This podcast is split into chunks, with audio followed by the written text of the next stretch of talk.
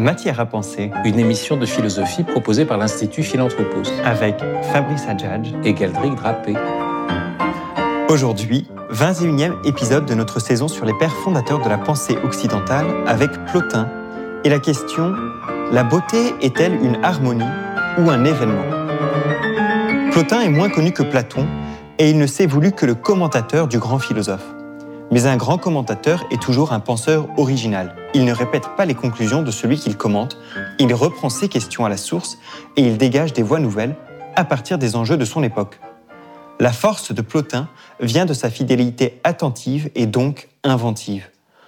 Mais si son école dite néoplatonicienne est nouvelle, c'est pour deux autres raisons, l'une extérieure et l'autre intérieure. À l'extérieur, c'est la confrontation du platonisme au christianisme naissant, et donc une philosophie païenne qui doit donner le meilleur d'elle-même pour ne pas briller que de ses derniers feux. À l'intérieur, ce sont par-delà tout raisonnement l'expérience mystique de Plotin qui se trouve au cœur de la vie et rayonne sur ses traités. Pour rapprocher cette pensée à la fois mystique et philosophique, nous allons partir d'un texte extrait de la première Énéade sur le beau. Ouvrons nos oreilles.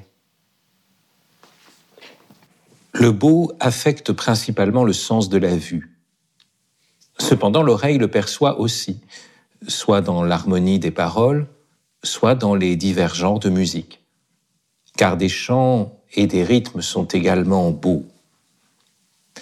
Si nous nous élevons du domaine des sens à une région supérieure, nous retrouvons également le beau dans les occupations, dans les actions, les habitudes, les sciences, aussi bien que dans les vertus.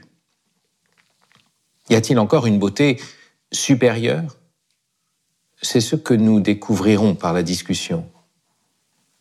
Quelle est donc la cause qui fait que certains corps nous paraissent beaux, que notre oreille écoute avec plaisir des rythmes qu'elle juge mélodieux, que nous aimons des beautés purement morales? La beauté de tous les objets dérive-t-elle d'un principe unique, immuable? Ou bien reconnaîtrons-nous tel principe de beauté pour le corps, tel autre pour autre chose? Quels sont alors ces principes, s'il y en a plusieurs? Et quel est ce principe s'il n'y en a qu'un seul? Tout le monde, pour ainsi dire, affirme que la beauté visible est une symétrie des parties les unes par rapport aux autres et par rapport à l'ensemble. À cette symétrie s'ajoutent de belles teintes. Pour qui pense ainsi, l'être beau ne sera pas un être simple, mais seulement et nécessairement un être composé. Et de plus, le tout de cet être sera beau et ces parties ne seront pas belles chacune en elles-mêmes.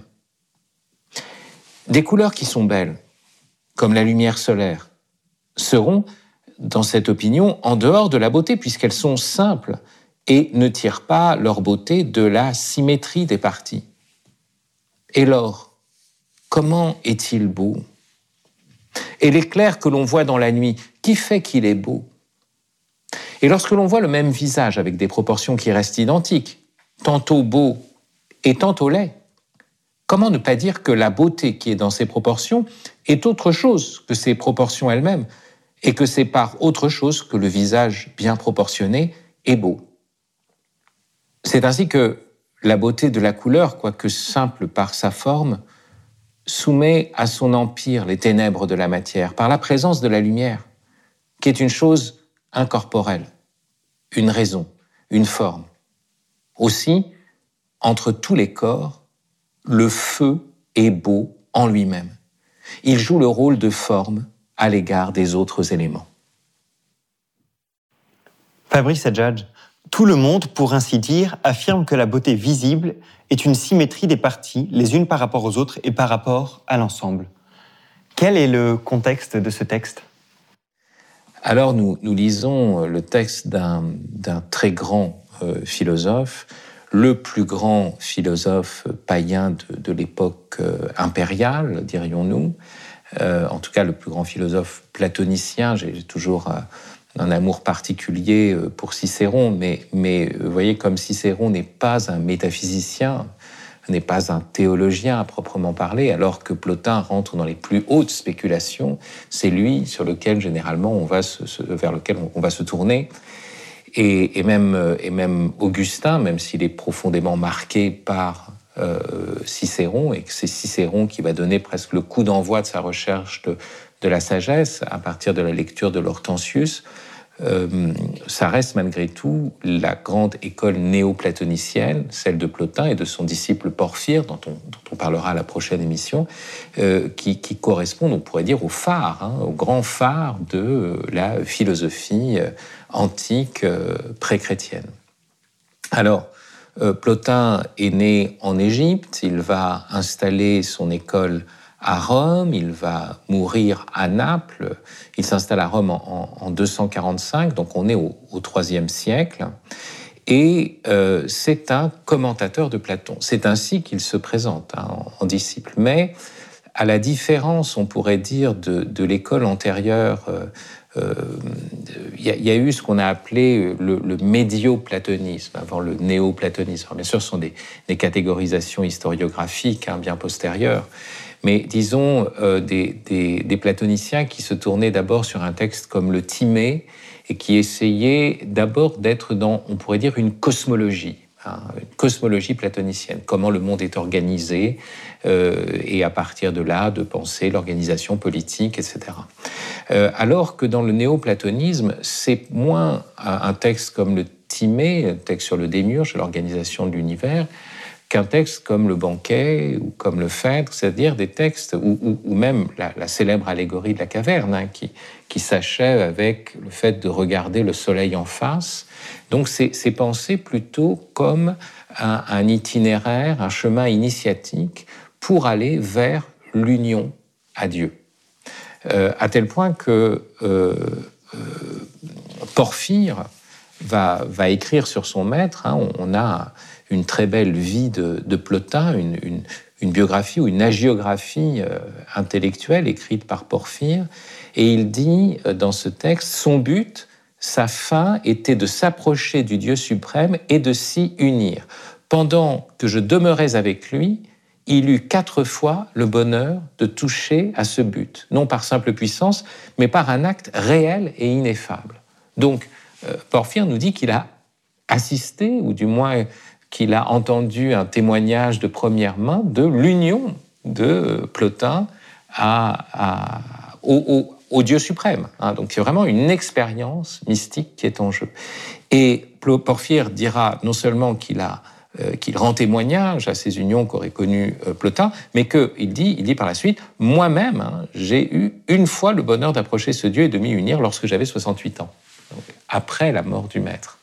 Alors c'est très intéressant hein, de, voir qu'on est dans une, philosophie qui a une tournure beaucoup plus religieuse, où la question, euh, je dirais, politique de, Platon euh, euh, passe à l'arrière-plan.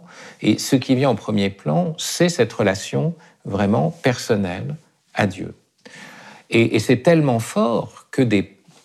Je pense à quelqu'un comme, comme Lucien Gerfagnon, par exemple, hein, euh, qui était euh, d'abord euh, catholique, prêtre catholique, et qui, découvrant Plotin, se dit Ah, mais en fait, l'union à Dieu est pensée en dehors du christianisme, donc ça peut se passer par la raison, donc, et qui va eh bien, renoncer à son sacerdoce et entrer dans, dans une dans une apostasie au sens, euh, euh, comment dire, magnifique du terme, hein, comme euh, on parle de Julien l'Apostat, sens impérial du terme, c'est-à-dire qui va tout d'un coup se dire, mais donc ce que, ce que je cherchais, cette mystique, elle est possible uniquement par les voies de la raison, de la nature. Il n'y a pas besoin de penser la grâce, la révélation, etc. Donc, alors il, en reviendra, je pense, en partie à la fin de sa vie, Lucien Gerfagnon, et notamment à travers Augustin, mais mais, ce qui est intéressant, c'est qu'il ne faut pas ignorer que cela existe. Et, justement, bien savoir qu'est-ce qui est propre au christianisme, ça sera l'objet, on pourrait dire, de, ces, quatre séances, notamment quand, nous arriverons à Philon d'Alexandrie. Donc voilà le, contexte. Alors, ce texte sur le beau, euh, c'est un texte qui s'inspire bien sûr de Platon, à l'évidence, euh, mais à la différence de Platon, euh, Plotin n'écrit pas des, dialogues, il écrit des traités. Euh, et ces traités vont être organisés par son disciple Porphyre. Hein. Euh, Porphyre va se retrouver avec 54 euh, traités, et c'est lui-même qui va les classer en six séries d'énéades, six séries de neuf traités, alors au nom d'une symbolique bien sûr numérologique, euh, et qui va les organiser d'ailleurs d'une manière qui lui est propre.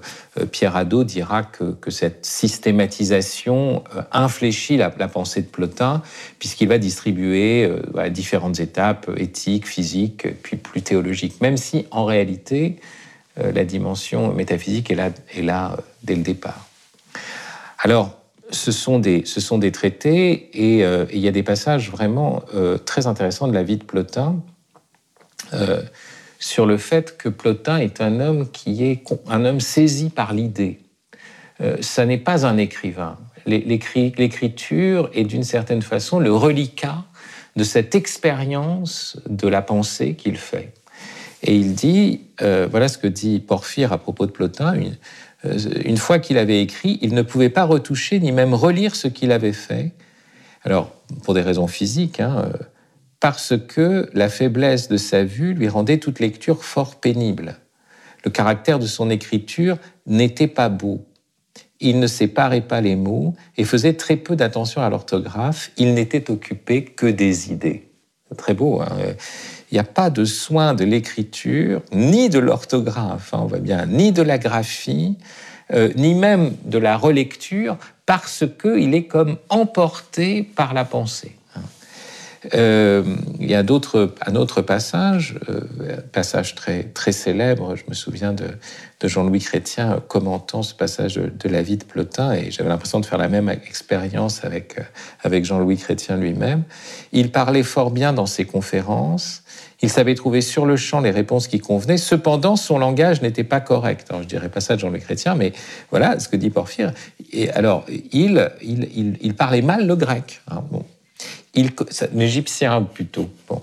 Il commettait les mêmes fautes en écrivant, mais lorsqu'il parlait, son intelligence semblait briller sur son visage et l'illuminer de ses rayons. Il était beau, surtout quand il discutait. Magnifique ces paroles. Il était beau, surtout le, rayonnement d'une beauté euh, intellectuelle, spirituelle. C'est notre sujet hein, dans ce texte. Donc voilà le contexte hein, de quelqu'un qui manifeste quand il discute une beauté qui n'est pas matérielle. Hein. Euh, c'est pas euh, Georges Clooney ou Ryan Gosling, Plotin, un peu comme Socrate. Il était pas Socrate était moche, paraît-il, mais bon, était beau à l'intérieur, dit-on, d'après Alcibiade. Là, il est, il est, dès qu'il discute, il rayonne de beauté. On voyait alors, ajoute Porphyre, comme une légère rosée coulait de son front, la douceur brillait sur son visage, il répondait avec bonté et cependant avec solidité.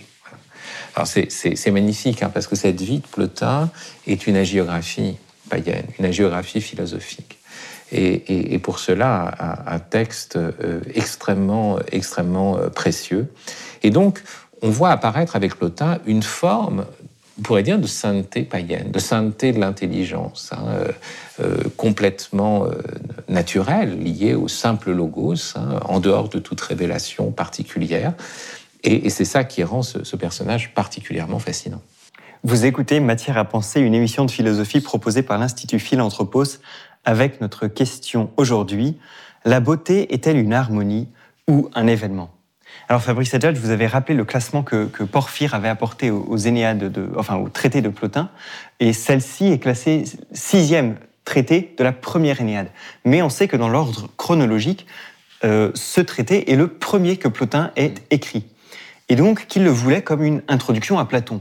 Et pourtant, on a l'impression que dans sa définition de la beauté, il s'écarte de, de la définition platonicienne telle qu'elle est entendue à l'origine de la beauté comme euh, harmonie. Alors, c'est pas certain, parce que chez Platon, la, beauté se joue souvent dans une rencontre, la rencontre d'un beau corps. Alors c'est vrai que le beau corps peut être pensé comme harmonie, et de telle sorte qu'on retrouve le même ordre à différents niveaux, d'abord dans le corps, dans les corps, dans l'ensemble des corps, puis dans les pensées, dans les actes, dans les pensées, etc. Et on s'élève au principe de cette harmonie. Euh, mais alors justement, euh, Plotin voit un problème, un problème qui est la, réduction. Chez, Platon tient aussi bien l'harmonie que, la, beauté comme événement, comme effraction, on pourrait dire. Hein. Comme, comme, effraction de, la, comme rayonnement, on pourrait dire, du, bien, euh, d'un bien qui, n'est pas, qui, pas du tout matériel dans, le monde matériel. Et donc, c'est pour ça que c'est de l'ordre de l'événement. Et les proportions sont plutôt comme une sorte de, de, verre qui permettrait, selon certains angles, si vous voulez, mais selon certains moments, de s'ajuster, d'aligner en fait euh, cette, cette, lumière spirituelle avec le monde matériel, en tout cas avec la matière. Donc, il y a harmonie événement. Mais, mais Plotin est confronté à, on pourrait dire, à la réduction stoïcienne, euh, et la définition qu'il prend, on la trouve dans les Tusculanes de Cicéron. Hein. Donc il est, confronté à toute cette, pensée où tout d'un coup, il ne s'agit plus que de belles proportions et de couleurs chatoyantes. Euh, il, y va simplement de la proportion. Alors, euh, on est face d'abord à un problème qui sera repris au niveau esthétique dans, la, la, période de la philosophie moderne, et on pourrait dire autour du XVIIIe, XIXe siècle, euh, entre la question du, classicisme et du romantisme. Est-ce que le beau, c'est ce qui répond à certaines règles? Et ça, c'est le classicisme, euh, qui peut même donner, conduire à une certaine forme d'académisme. Hein. Euh, tout est bien, on a obéi à toutes les règles, voilà, c'est parfait. Ou est-ce qu'on entre dans la logique du, romantisme, c'est-à-dire le génie donne ses règles à l'art, euh, il, entre toujours, euh, enfin, euh, il ne se sent jamais à l'aise à l'intérieur des formes ou des règles données, il est fait craquer par son génie. c'est quelque chose donc, qui fait irruption dans le monde. Donc ça, c'est comme ça hein, l'opposition qu'il peut y avoir, par exemple, entre le, fondateur de l'esthétique, Baumgarten, qui était un, classique et qui cherchait les règles du beau, et la critique que va en faire Kant, et plus encore après, bien ceux qui, dans le sillage de Kant, et notamment Novalis, etc., enfin les grands romantiques, vont, relire Kant en disant non, le génie donne ses règles à l'art, il n'est pas soumis à des règles. C'est pour ça que Baumgarten, qui invente l'esthétique, a eu tort de chercher des règles.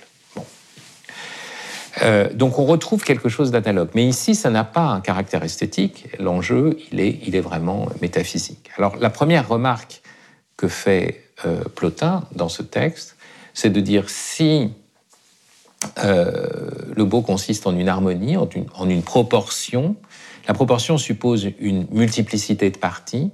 À ce moment-là, ce n'est que, sont que des corps composés qui peuvent être beaux. Donc le simple ne peut pas être beau. Donc aussitôt, si vous dites euh, la beauté, c'est l'harmonie. Qu'est-ce que vous dites? Vous dites ce qui est simple n'est pas beau. Donc vous dites Dieu n'est pas beau. Bah, Dieu, c'est l'unité, c'est la simplicité.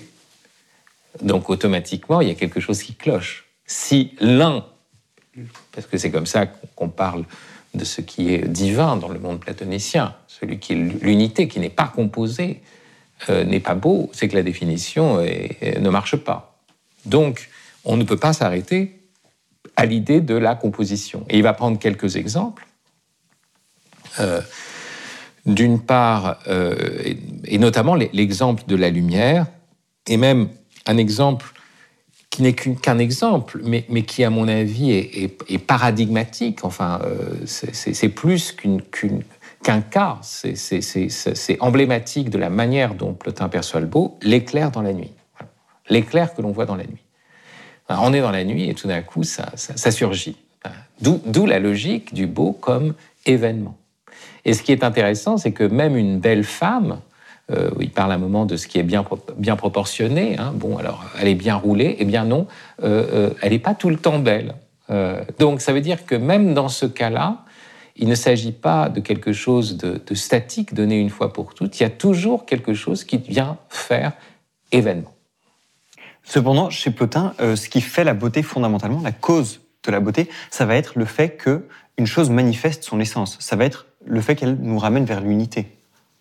Oui, euh, mais euh, vous parlez d'une manifestation et, justement, c'est une une auto-manifestation. C'est pas. Vous voyez l'exemple. On a parlé de l'éclair, mais en fait après il a cette parole qui est qui est appelé d'ailleurs à une longue héritage, en fait. le feu est beau, voilà. De tous les éléments, c'est le, feu qui est le plus beau, qui est beau en lui-même. Et vous vous souvenez, au, début du texte, il dit euh, le beau affecte principalement la vue. Alors vous voyez, euh, pour voir quelque chose de beau, nous avons besoin d'une lumière. Mais euh, ce qui vient avec sa propre lumière n'a pas besoin d'être éclairé. C'est le cas du feu. Le feu se manifeste à partir de lui-même.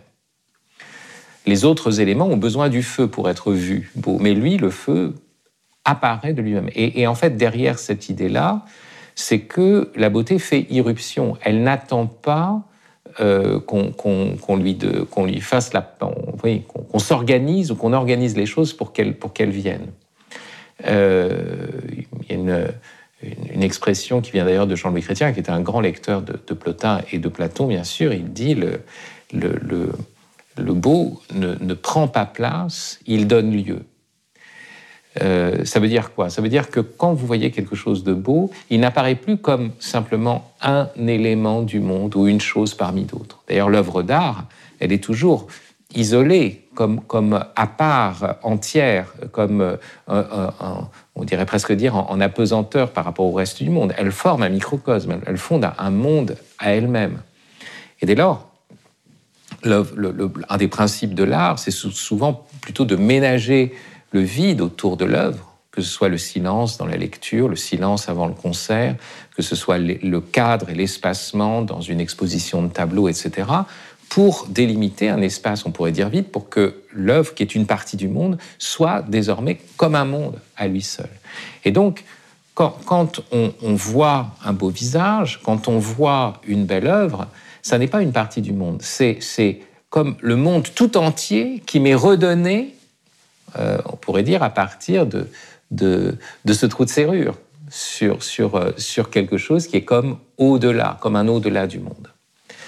Donc l'expérience de, de, la beauté, effectivement, c'est, euh, on pourrait dire l'essence de la chose, mais c'est, surtout un rayonnement de la clarté première, de la clarté du principe dans, dans une chose matérielle. C'est bien ce qu'il va dire. Et donc il y a un, mot très important au, tout début de son texte, il dit si nous nous élevons euh, du domaine des sens à une région supérieure, on a là quelque chose de, paradigmatique dans la, dans la pensée euh, plotinienne, puisque la philosophie a pour but de conduire l'âme dans cette remontée euh, du sensible vers l'intelligible. Oui, cette remontée du sensible vers l'intelligible, et, c'est là où, où, il y a quand même quelque chose qui relève du spiritualisme.